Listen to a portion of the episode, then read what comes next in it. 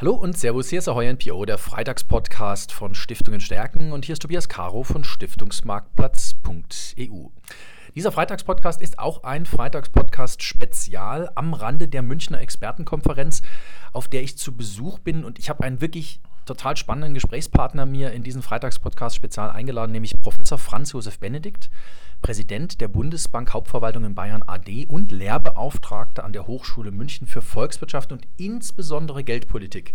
Lieber Herr Professor Benedikt, ähm, herzlich willkommen im Freitagspodcast Spezial und Ihr Vortrag war natürlich schon sehr erhellend, muss ich sagen, zum Thema Geldpolitik. Sortieren Sie es bitte nochmal, weil ich weiß genau, viele Stiftungen da draußen fragen sich, wie weit steigen denn die Zinsen noch? In welchem Umfeld, monetär gesehen, bewegen wir uns? Herzlich willkommen. Ja, vielen Dank. Ja, äh, wir haben es natürlich jetzt mit einem äh, monetären Phänomen zu tun, das wir ja 30 Jahre tot glaubten, nämlich die Inflation. Und die Inflation hat uns ja mit Wucht erwischt. Aber äh, ich denke, dass die EZB jetzt auf einem sehr, sehr guten Weg ist, diese Inflation mittelfristig, das wird nicht schnell gehen, aber mittelfristig wieder in den Griff zu bekommen und auf das Ziel, das sich ja die EZB gesetzt hat, nämlich Preisstabilität, sprich mittelfristige Entwicklung der Inflationsrate auf 2% äh, zurückzufahren. Ja, dieser Weg wird noch lange andauern und wir werden sicherlich äh, jetzt noch nicht am Ende des Zinserhöhungszyklus sein. Wir sind jetzt bei 2,5 Prozent Hauptrefinanzierungssatz in Europa und äh, die wichtigen Entscheidungsträger in der EZB haben ja deutlich gemacht, dass in den nächsten Monaten noch Zinsschritte folgen werden. Also wir werden die drei vom Komma sehen. Wir werden die drei auf jeden Fall vom Komma sehen. Die Frage ist, wie weit wir noch hochgehen müssen, mhm. ob wir an die 4% herankommen. Ähm, da hat sich auch, äh, was die Einschätzung anbelangt, etwas verändert. Bis vor kurzem glaubten wir noch, 3% wäre also die sogenannte Terminal Rate, mhm. also der Peak ähm, der, äh, des, äh, des Zinsanstiegs. Aber es kann durchaus sein, dass sich die Inflation als persistenter, als äh, nachhaltiger äh, erweisen wird und dann wird die EZB sicherlich die Zinsen noch weiter nach oben fahren. Gibt es eigentlich das Konzept des Gleichgewichtszinses noch? Ich meine, dass ich mich im volkswirtschaftlichen Studium mal daran erinnert habe, dass irgendwo eine Vier mal so im Raum schwebte. Ist, gibt es das Konzept überhaupt noch? Also das, was Sie meinen, Gleichgewichtszins oder wir nennen es den sogenannten konjunkturneutralen mhm. Zins, äh, den taxieren wir derzeit etwa bei 2,5 Prozent. Mhm. Das heißt im Klartext, wir sind derzeit noch im konjunkturneutralen Bereich.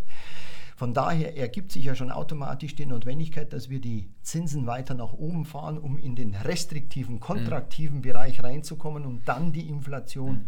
zurückfahren zu können. Mhm. Also werden wir tatsächlich noch ähm, deutliche Schritte sehen. Also wir werden mit Sicherheit deutliche Schritte sehen. Also 50 Basispunkte sind jetzt im Februar mehr oder weniger schon eingepreist. Ob dann im März nochmal 50 oder 25 Basispunkte folgen werden, äh, da muss man sich die Datenlage anschauen. Der EZB-Rat wird sich die Entwicklung der Inflationsrate und natürlich auch die wirtschaftliche Entwicklung, man muss das ja immer im mhm. Gesamtkontext sehen, anschauen und dann wird der EZB-Rat eine Entscheidung fällen, ob es im März, wie gesagt, eben diesen eher größeren Schritt von 50 Basispunkten oder eher mit 25 Basispunkten weitergeht.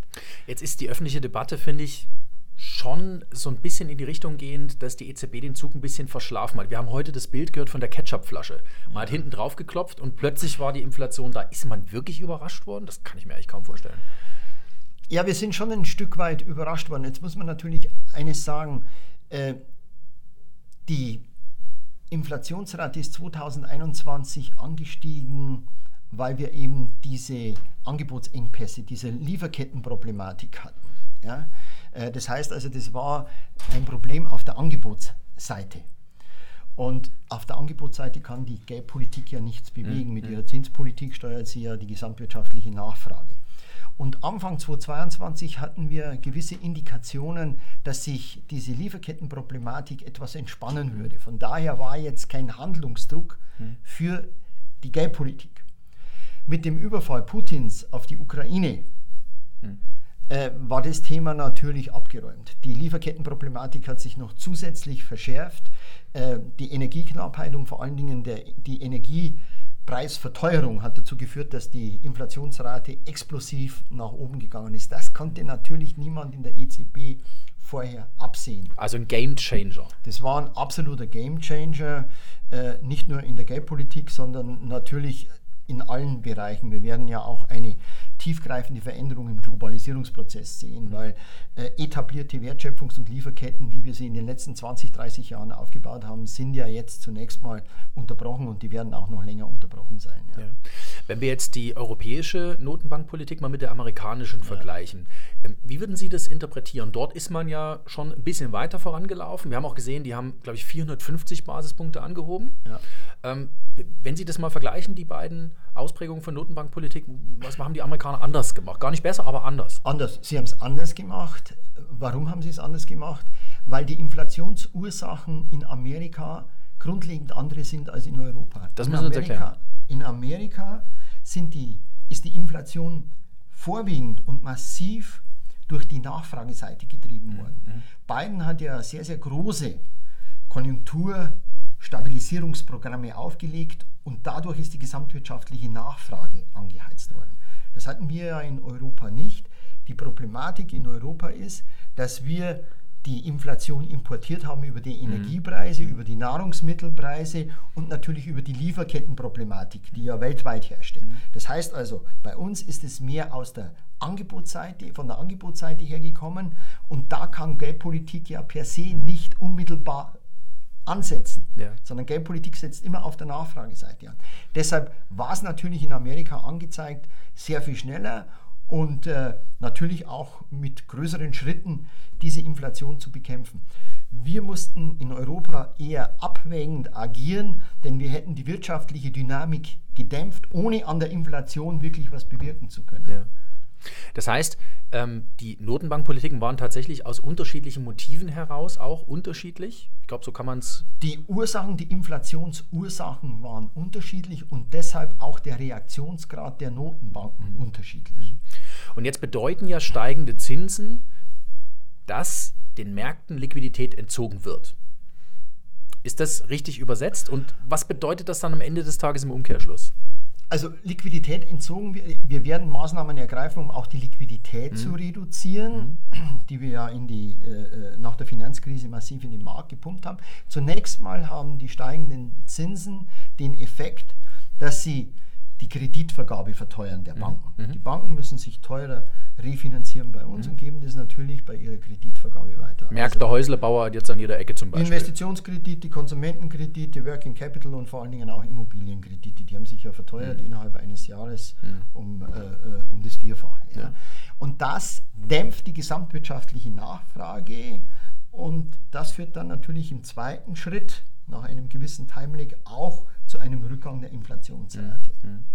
Haben Sie einen Zeithorizont auf dem Schirm? Ähm, wie lange wird uns das Thema starke Inflation noch befassen? Es wird Basiseffekte dieses Jahr und nächstes ja. Jahr geben. Das heißt, wohin, was ist so Ihr Korridor, wo Sie sagen, also da ist es ein realistisches Feld, wo wir hinfallen können? Also Ceteris Paribus, dass wir nicht wieder von irgendwoher einen exogenen Schock mhm. oder einen sogenannten schwarzen Schwan erleben mhm. werden, äh, können wir davon ausgehen, dass wir dieses Jahr wohl noch mit einer relativ hohen Inflationsrate leben müssen. Mhm. Denn geldpolitische Maßnahmen haben einen Timelag in ihrer Wirkung von, sechs, äh, von äh, vier bis sechs Quartalen. Also bis wirklich die Geldpolitik bis in die Realwirtschaft, bis zur Inflationsrate hinwirkt, dauert es ein, eineinhalb Jahre. Mhm. Wir werden dieses Jahr, wenn es gut läuft, bei 6% rauskommen, vielleicht sogar ein bisschen niedriger. Nächstes Jahr bei 4%, aber damit sind wir immer noch 2024 mhm. von dem Ziel 2% entfernt. Also es wird mittelfristig dauern, bis wir uns wieder auf die 2% mhm. hinbewegen. Jetzt haben Sie in Ihrem Vortrag äh, heute auch, finde ich, spannend ausgeführt, zum Beispiel die Verfasstheit der Währungsunion als ja. solche. Ähm, Sie haben ganz deutlich darauf hingewiesen, dass, äh, wenn zum Beispiel Italien austräte, wir noch ganz andere Probleme hätten. Ähm, wie sehen Sie denn die Währungsunion jetzt? Wie sehen Sie denn den Euroraum jetzt? Ist er durch das letzte Jahr vielleicht in sich sogar ein Stückchen gestärkt worden? Oder wie würden Sie es beurteilen? Also ich glaube, dass die Europäische Union enger zusammengerückt ist. Also mhm. die Europäische Union ist ja der größere Kreis, mhm. 27 Mitgliedstaaten, aber auch die äh, Währungsunion, glaube ich, ist ein Stück weit enger zusammengewachsen. Das hat man auch daran gesehen, dass äh, die Abstimmungen, die Beratungen im äh, EZB-Rat äh, vielleicht sogar stärker, äh, einen stärkeren Konsens hatten, als das mhm. vielleicht in den Vorjahren war. Also man hat sich sehr, sehr schnell auf dieses Maßnahmenpaket geeinigt. Vier Zinserhöhungen, davon waren zwei Jumbo-Schritte dabei, also mit 75 Basispunkten. Ja. Und ich habe auch den Eindruck, dass weitgehende Übereinstimmung im EZB-Rat herrscht, dass die Inflationsbekämpfung das vordringliche Thema jetzt in der Europäischen mhm. Währungsunion ist und dass der EZB-Rat in seiner Gesamtheit gewillt ist, da jetzt wirklich konsequent weiter voranzugehen. Denn es geht auch ein Stück weit um die Reputation der ja. Europäischen Währungsunion und der EZB. Und das ist doch aber, wenn ich jetzt mittel- und langfristig denke, ist das eine gute Nachricht. Wir reden immer viel, dass Europa auf was weiß ich was für Töne und den Füßen ja. steht. Das ist doch an und für sich im Kern eine gute Nachricht. Das ist im Kern eine gute Nachricht für die EU insgesamt. Ich glaube, dass es Putin, was sicherlich nicht seine Intention und Absicht war, mhm. äh, dazu beigetragen hat, dass die EU enger zusammengerückt ist, mhm.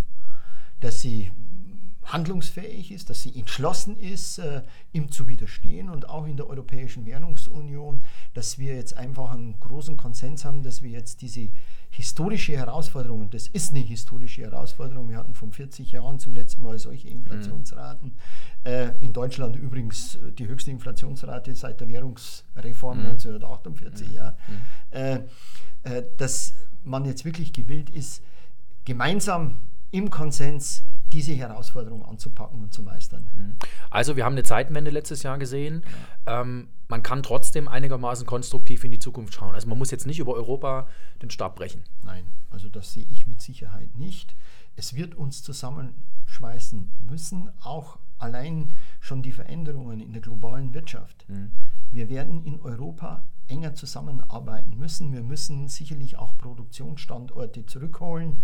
Äh, es werden sich die Wertschöpfungsketten verändern und vor allen Dingen wir in Europa, das muss, glaube ich, jedem Staat klar sein, jedem Mitgliedstaat, wenn wir in dieser Kleinstaaterei weitermachen, dann werden wir zwischen den großen Wirtschaftsblöcken China hm. und USA zerrieben. Und deshalb müssen wir uns auf vielen Feldern gemeinsam abstimmen, mhm. gemeinsame Positionen machen, beispielsweise auch gemeinsame Beschaffungsprogramme auflegen. Wir müssen uns mit die, die, die, äh, die Lieferketten, was äh, äh, beispielsweise Mikrochips, Halbleiter ja, anbelangt, Wahnsinn. was seltene Erden anbelangt, was Industriemetalle anbelangt, da müssen wir uns gemeinsam aufstellen, weil wir gemeinsam eine ganz andere Marktposition haben, mhm. als wie wenn jedes Land für sich versucht, Beschaffungsmärkte zu erschließen. Und wenn ich jetzt das Ganze nochmal runterbreche auf die EZB, da waren die letzten sechs Monate gar nicht so schlecht, weil die EZB muss ja Reputation zurückgewinnen und da ist sie auf einem nicht so schlechten Weg. Man kann sogar sagen, sie ist auf einem guten Weg, oder? Ich finde, dass sie auf einem sehr, sehr guten Weg ist und dass sie derzeit einen sehr, sehr guten Job macht. Das nehme ich für mich mit. Ähm, Franz Josef Benedikt, Professor Franz Josef Benedikt, Präsident der Bundesbank-Hauptverwaltung in Bayern AD. Herzlichen Dank, dass Sie sich Zeit genommen Gerne. haben für den Freitagspodcast Spezial hier Danke am Rande der Münchner Expertenkonferenz. Danke sehr. Ja, liebe Zuhörerinnen und Zuhörer, bleiben Sie uns gewogen hier auf Stiftungen stärken. Natürlich gibt es jeden Freitag eine neue Folge Freitags Podcast auf www.stiftungenstärken.de.